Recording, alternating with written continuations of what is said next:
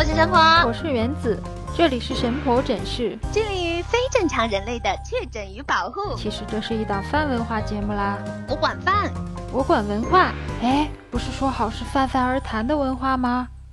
呃，我饿了。今天做这期节目呢，是因为我和神婆都注意到，在最近两个月呢，在微博的热搜上有一只小可爱反复的出现。对，大家都知道嘛。热搜上面有好多的各种吵架呀，或者是让大家不开心的情况，尤其在现在疫情的这么一个形势下。但是有了它以后，哎，感觉好像有点不一样哦。这个热搜的气氛好像是活泼了、可爱了很多。他是谁呢？他是谁呢？他的名字叫做琳娜贝尔，嗯，那有可能有一些听众还没有听过他的名字，我在这里简单的给没听过的朋友介绍一下啊。嗯，琳娜贝尔呢，其实是来自上海的迪士尼乐园，它是今年九月份才刚刚上岗。那是一只粉红色的小狐狸，它是在迪士尼乐园里边有一个组合，叫做达菲和他的朋友们，就达菲是一只泰迪熊嘛，然后他的朋友们还有像海龟呀。然后小猫啊，狗狗啊，这一次新进的这个琳娜贝尔也一下子成为了迪士尼的偶像。很多人在之前去迪士尼的时候，都是为了去看很多就是传统的童话人物嘛，比如说像米老鼠啊、白雪公主啊，还有像加勒比海盗啊这些。但是现在这一只萌萌的粉红色的小狐狸，一下俘虏了很多人，不少人去就是为了跟它打卡。哇，好开心啊！我其实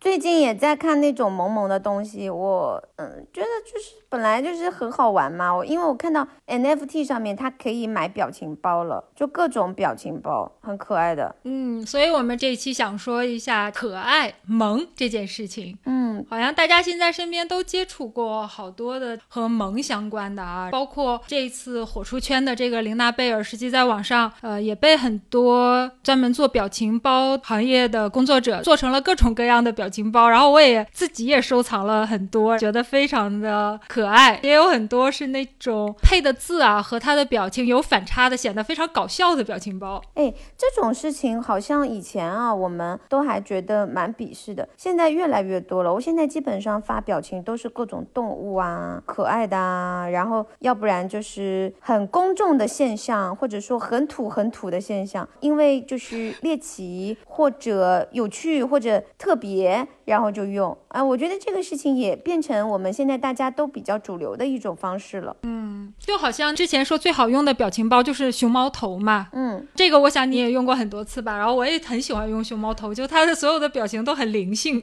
我用的是那个大熊猫在哭这样子，拿了一块手帕这样子。啊，对。然后我说那个熊猫头就是它外面的轮廓是一个熊猫，然后但是它具体的五官会被 P 成就是比如说张学友很出圈的那种谁谁了谁呀，就是那样的那个表情包，然后有有很多，然后但是它配上那个大熊猫的头像之后，你知道它就是有一种渐萌渐萌的感觉。以前我们觉得这个东西是一点价值都没有了，但是我慢慢慢慢的跟朋友多了解关于设计圈、艺术圈，还有包括金融圈的 NFT 之后呢，我发现其实这个可爱的部分是可以变成实际的大的价值的。这也是为什么现在那么多簇拥，包括我们的可爱的文化的制造者和可爱文化的消费者，在这个链条里面都有了自己新的意义。其实跟以前我们所了解的，就比如说随便发个图这种已经不一样了啊。你有听过泡泡玛特吗？哦，它现在不是已经上市了吗？对呀，就很厉害，号称是中国，好像是中国玩偶类上市第一股，就好厉害。你有买过吗？我居然买过耶！泡泡玛特的我实际上没有积攒太多，因为呃我很喜欢什么动画片啊之类的，所以我之前更多的买的是动画的衍生角色相关的一些手办啊、扭蛋啊这种。哦，我在看它的那个整个公司的增长曲线嘛，因为呃我的朋友在买他们的那个股 票，太牛了！哦，真的很搞笑，因为原来你你快要成为他的股东。不不不不是我在买，我朋友在买。就我以前完全不会关注像这种企业的，你知道吗？在想这是一个什么搞笑企业啊，对吧？就是怎么做那种很奇怪的东西，怎么可能怎么样呢？怎么会有市值？怎么会有未来呢？就我会这么想嘛。但他们当时嗯开始的时候，就其实他的势头就是很厉害的。他的创始人是三十三岁郑州大学的高材生，现在已经据说是有五百亿。的港币的整一个的身家，爆发力是很强的。他们公司的这个增长就是像一颗拔地葱一样的。在尾端就这样上去了，当然它后来也降了很多，但是它这个部分我觉得是一个现象级的事了，因为这个事情其实是盲盒开始火的嘛，大家在玩那种潮玩，然后大家会喜欢热门的 IP 这些，就会把这件事情变成一个可以炒作的、被反复转手、抬高价格再出手的这么一个东西。它其实从另外一个角度讲，已经成为一个裂变的金融现象的。特别好玩，而且是这种低龄的，还有像我们这种脑子很低龄的人在做的是。什么叫我们这种脑子很低龄的人？你不觉得是我们年轻的象征吗？嗯。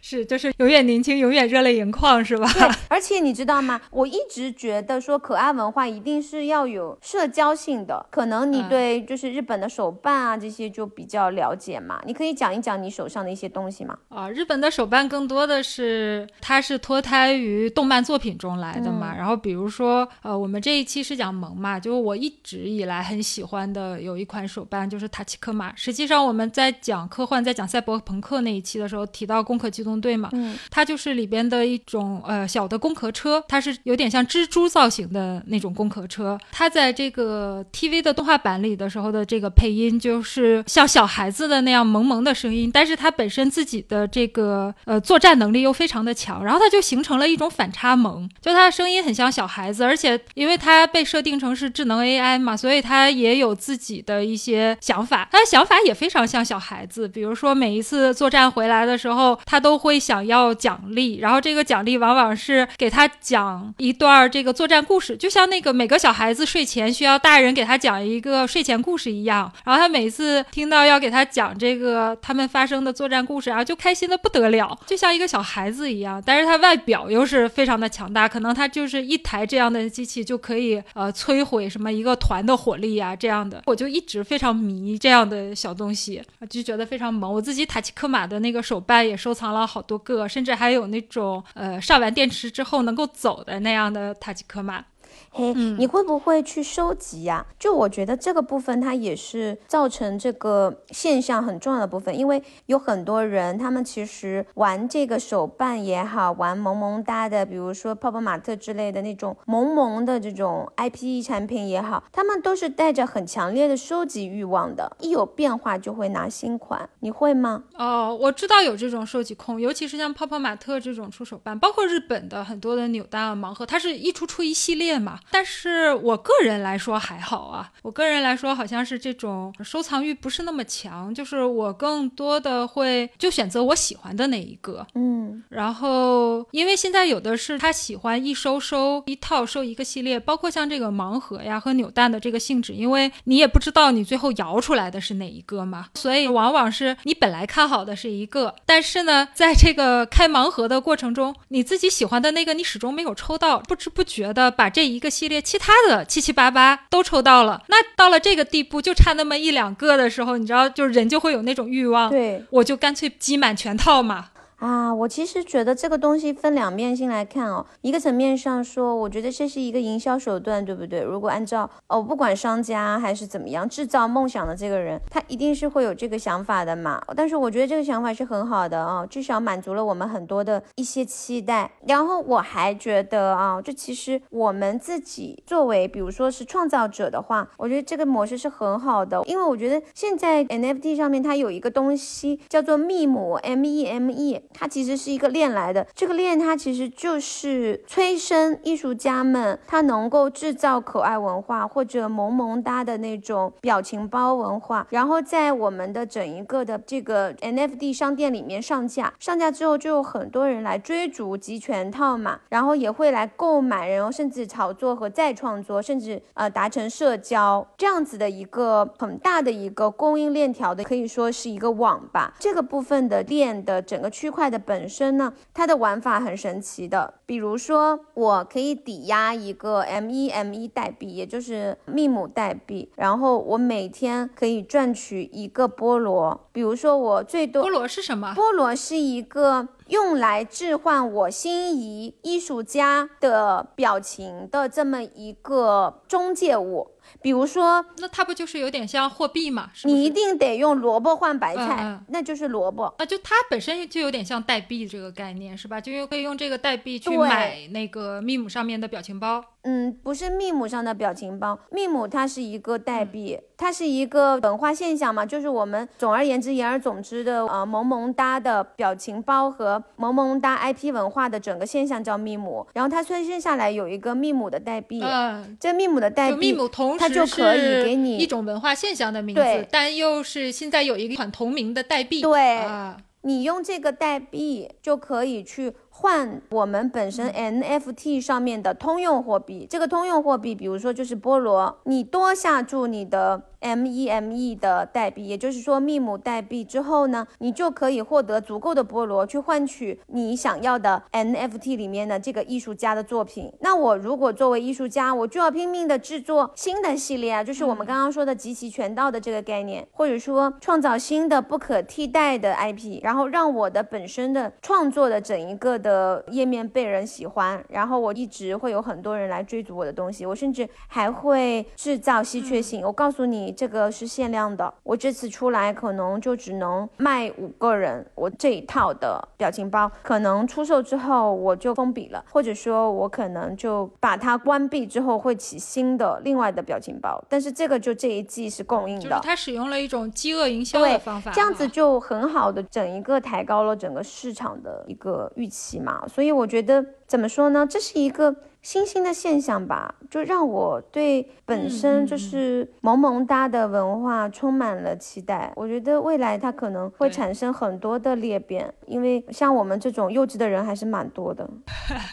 对你说的这个，更像是萌文化结合上现在最火的区块链技术啊，包括你说的这个密姆，它能够产生怎么样的一个商业价值？说起来，实际上萌文化呀，在没有区块链之前，我们说它其实也有它自己的在商业上面的一个价值。比方说，我们就说回这个迪士尼嗯现在的玲娜贝儿的这个系列，玲娜贝儿她所属的就是叫做达菲和他的家族的系列嘛，在这个系列中最早出现的人偶或者我们说公仔吧，就是一只泰迪熊。这个泰迪熊呢，就跟我们最熟悉的这个泰迪熊基本上的样子是比较像的，它也是浅棕色的，不过它和大熊猫一样是有眼眶的，然后它浅黄色的眼眶呢和嘴部就连成一片，就组成了米老鼠头部的这个剪影。这个设计就是整个达菲家族的特征。一方面呢，的确这个显得很可爱，因为从视觉上来看，就它的这个眼眶和嘴部的这一片啊，会吸引人们看向它面部正中，也就是看它的五官，这就显得更像人嘛。其实那个《老版西游记》里的孙悟空不也是这种设计吗？嗯，就另一方面呢，这个设计和迪士尼最有代表性的形象米老鼠也有所呼应。那在迪士尼的官方的故事里面呢，实际上这达菲熊呢是米妮送给米奇的一只泰迪熊的公仔。米妮我们知道就是呃女的米老鼠嘛，米奇就是那个男的米老鼠。那米老鼠就非常喜欢它。有一天他想说，如果我能跟这只熊一起散步该有多好。这个时候奇妙仙子就现身了，她在泰迪熊身上就撒下了有魔力的星粉。嗯这就像那个神笔马良啊，一挥那个神笔，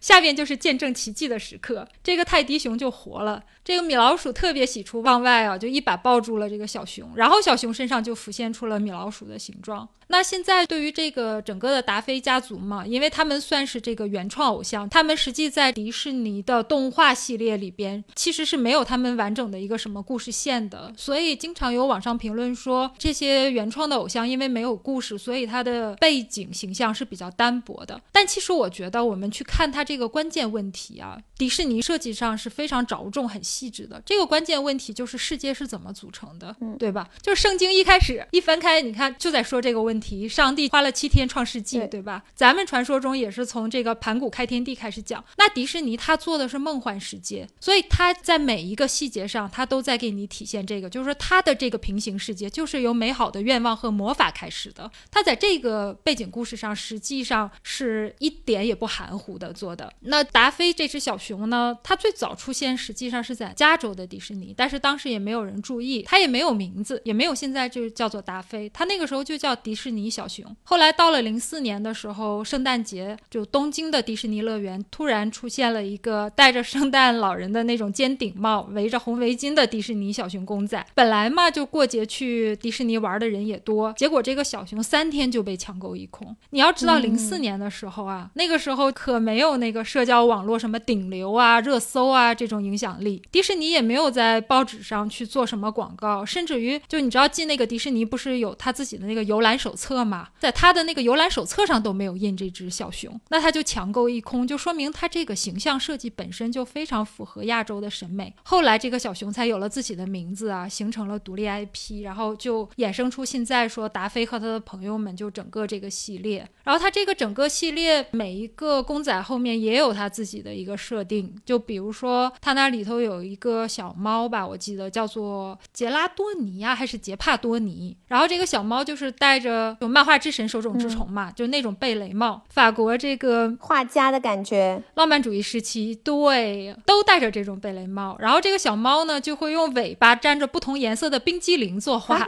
在他的故事里，达菲熊有一天在意大利街头就迷上了他的画，于是他就交到了这个好朋友。还有那种像星黛露，星黛露是一只跳那个芭蕾舞的紫色兔子。他和这个达菲熊相遇以后呢，就告诉他什么是女孩子的梦想和勇气，然后说他自己的梦想就是想跳舞跳到百老汇去。这样的一只兔子，包括呃现在特别火的玲娜贝尔，它是一只粉红色的小狐狸，它是达菲熊在森林里探。险的时候走迷路了，然后遇到了它，就是这个探险家，然后他帮助达菲熊走出了森林，同时就是他被设定的也是这种特别有勇气，然后像整个他穿上衣服之后特别像罗宾汉的那种感觉的一只小狐狸，也是非常的可爱。哎，有意思。是的，是的，包括网上有一个版本啊，我觉得也还蛮有意思的，就是说为什么呃玲娜贝儿的这个形象就是特别在中国受追捧，说其中的有一个原因是玲娜贝尔。的设计师是我们中国的本土的设计师，所以就觉得玲娜贝儿是亲闺女嘛，这样的。但其实不是的，她的设计师实际叫做 s a r a d 就是伊桑里德嘛。伊桑里德，我之前就是看到他的社交账号啊，就是他实际上是这个 Just Play 的美术设计师。Just Play 是那个美国著名的一个玩具设计和制造品牌，他们的长期合作的客户里边就有迪士尼呀。还有漫威呀，还有二十世纪福克斯。二十世纪福克斯，我们听名字可能大家一下反应不过来，但是他手里实际上是有著名的星战系列呀，还有辛普森一家呀，这些也都是玩具市场常青树级别的一些大 IP。但是我记得那个福克斯好像是没有挺过疫情啊，去年被迪士尼给收购了。那说回这个伊桑里德。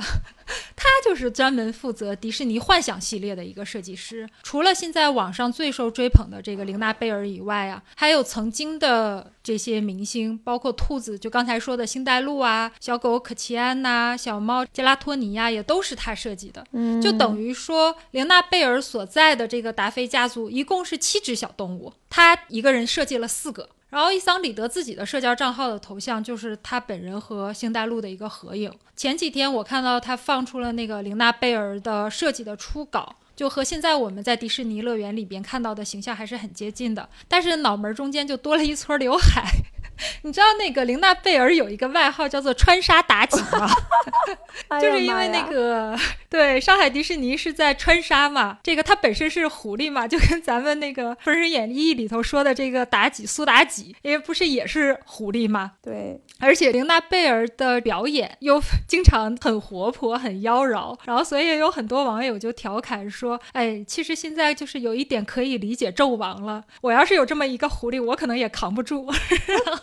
然后这个玲娜贝尔的初稿形象，因为脑门中间就多了一撮刘海啊，然后让我看起来的感觉就更像妲己本己了。因为那个动画片儿就《哪吒传奇》啊，我是挺爱看的。里边他那个妲己的造型就是额前有一绺妖娆的卷发，但是还是有我看到有网传哈，这只是传言，我没有去验证。就是去年新冠疫情最严重的时候，迪士尼总部不是也被迫就是裁员了吗？网传其中被裁掉的人里就有这个伊桑里德。而且到现在，据说他也没有拿到玲娜贝儿的玩偶。嗯，如果这是真的，这也太惨了。就像那个生身老父亲和血肉不能相见，只能在网上寄托相思之苦那种感觉，有意思的。不过说回来哈，来。玲娜贝尔不是中国设计师设计的，这也不是说我们设计师水平就不行。像咱们刚刚说过的，就是实际我们也有这个泡泡玛特系列嘛，只不过是说迪士尼内部运作的体制就是这样的。他们作为百年老店来说呢，对人物形象都要纳入这个幻想世界，而且角色又都是有故事，故事彼此之间又有勾连，所以从形象风格到背景呢，它肯定都需要整体管理。那这个形象设计这块，它就不是每个国家的迪士尼乐园来负责，而是总部来干。我觉得这可以理解哈。再说吧，玲娜贝尔这个形象首发，就相当于这个角色出生嘛，也的确是在上海的迪士尼，而且它也是我个人也认为它是达菲家族最漂亮的一只，起码是最符合我们审美的这一只。所以一开始要是因为听说这个是本土设计师设计的，才对这个玲娜贝尔分外亲近，就是当亲闺女看的这些云妈妈们啊，完全不必失望。而且我觉得啊，就是幻想世界它本来和真实世界它就是平行宇宙，对吧？所以不应该是这些幻想世界的角色们进入我们的政治话语环境，而是我们要穿越到他们的宇宙去，对不对？嗯，其实我想说一下，刚刚关于我们的这个萌文化的东西啊，它其实不单单是一个可爱的，比如说公仔或者是一个卡通的人物，而是说我们网络上面现在流行的一些非常有意思的梗。这种梗它可能是带着可爱外衣的，嗯，因为可爱外衣的东西更容易传播嘛，它可以是一个表情、一句网络流行语、一个段子或者一个舞蹈或者音乐都是可以的。其实随着虚拟货币的发展，我刚刚说的就是整一个代称，我们还是用密母来代啊，它成了炙手可热的艺术形式。就我们刚刚说的这些部分，我们看起来很幼稚的部分，它其实都是艺术形式。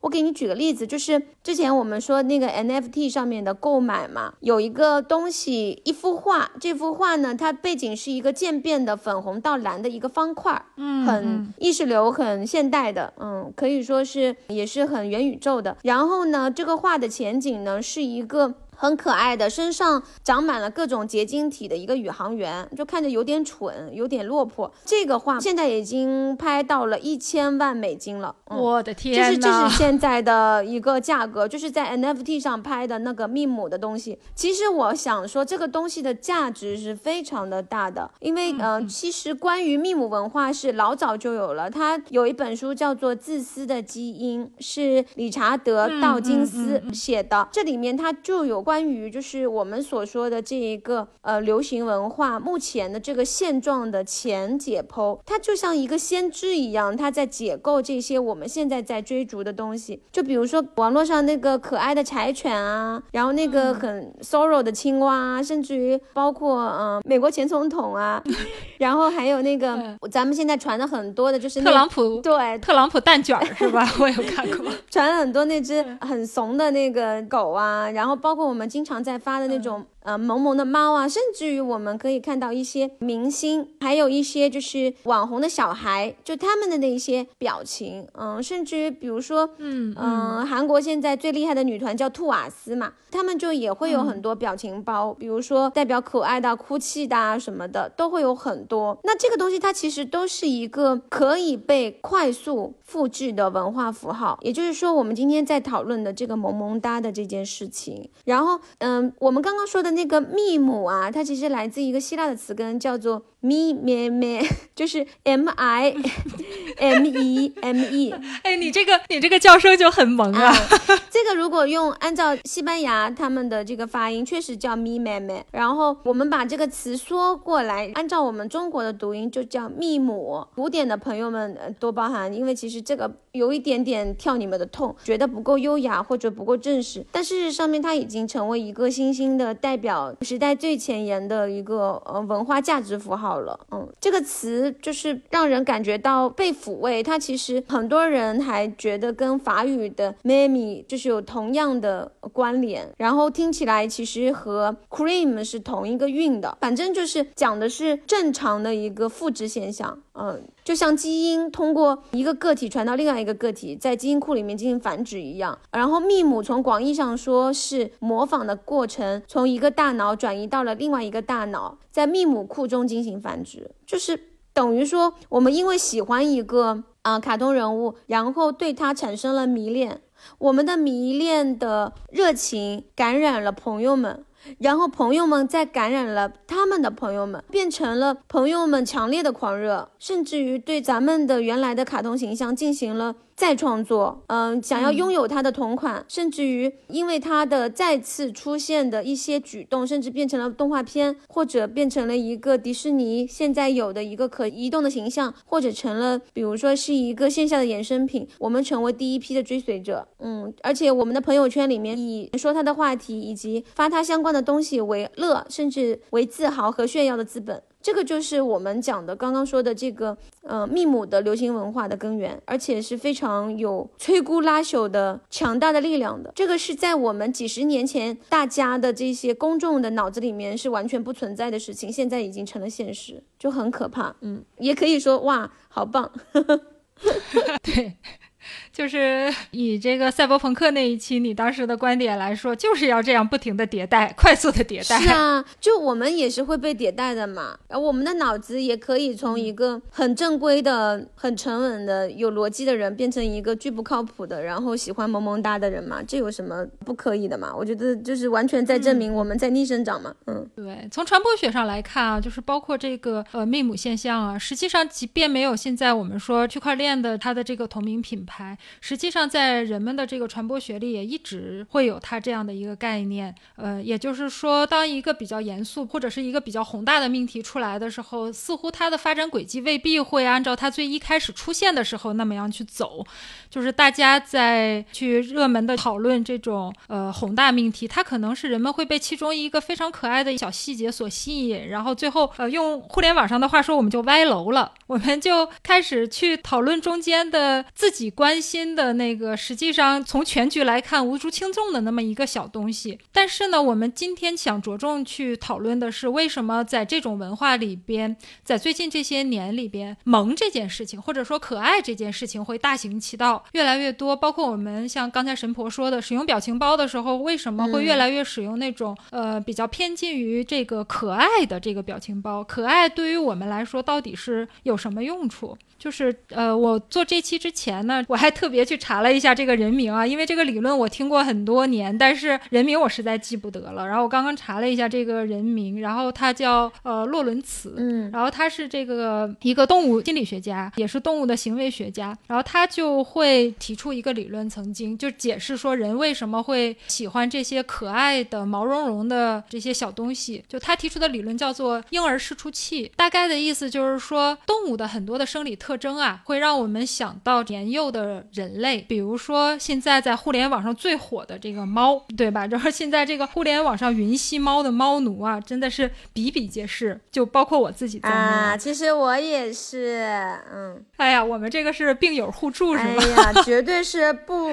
呃，正常人类集合体，我跟你说。对对对，然后他就说，认为这个猫呢拥有比较高的一个头身比，就是它的头啊比较圆，而且它有这个又大又突出的一个前额，眼睛在脸上占的比例也比较大，而且是在这个头部的中线以下，而且猫的这个脸颊呢又圆圆的，身体也是圆滚滚的，就这一切都会让人在潜意识里边啊联想到小婴儿。这个时候就会让我们做出这个想要去保护它和照顾它的这样一个行为，所以它叫做婴儿释出器。就换句话说，呃，用我们现在网上的这个流行词语来说的话，就是猫看到它的时候，它就会激起你这种母爱泛滥，就是它像婴儿，但它不是婴儿，但你的潜意识里又会让它联想成婴儿，又会让我们控制不住自己的这种喜欢，尽职尽责的就成为了猫奴。对，我觉得它们长得太治愈了，就是你一天。心情再不好，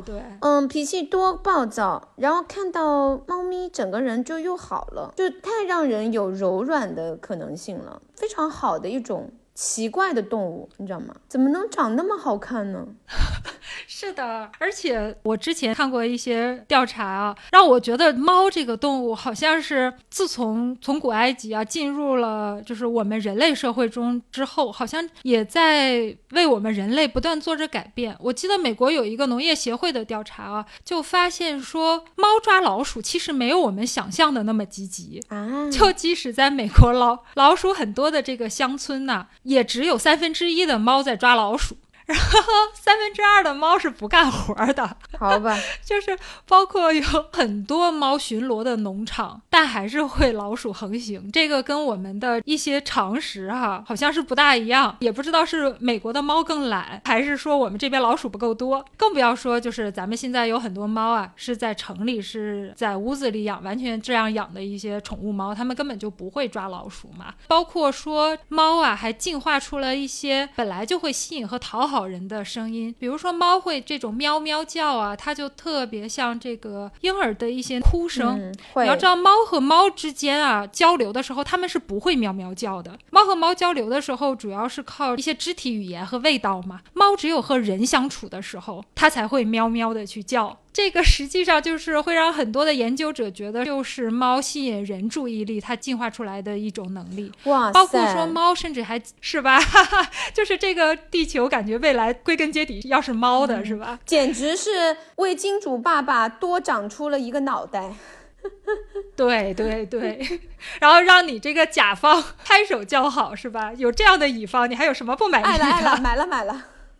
对，然后还有的猫甚至就是会进化出那种叫慢速眨眼的能力，就是当它的主人尝试着用放松的一种微笑啊，去慢慢的眨眼看这个猫的时候，猫也就会同样的用这种行为来回应它的主人。这不是抛媚眼是什么？对我们觉得说，哎，这个就慢慢的眨眼嘛，这这个又不是多么难的事情，对吧？对于小动物来说可能也不难，但是我们要想啊，就是在自然界里边，实际上一个动物面对体型是自己好几倍的另外一个大型动物，它闭上眼是一件非常危险的事情。所以它会缓慢的眨眼这个行为，我们如果去那个自然界里对着其他的动物慢速眨眼，就不会被其他的动物认可的，觉得你这是一种示好行为。但是猫却进化出了这种，它会理解并且认可，甚至还会模仿你这种行为。实际上，这就是我们说猫和人可能是互相驯化啊，互相互动过程中，它也会产生了一种适应，然后让人会越来越喜欢它。嗯，远古时代大型猫科动物残害了我们，现在。我们来保护他们的幼稚的小朋友。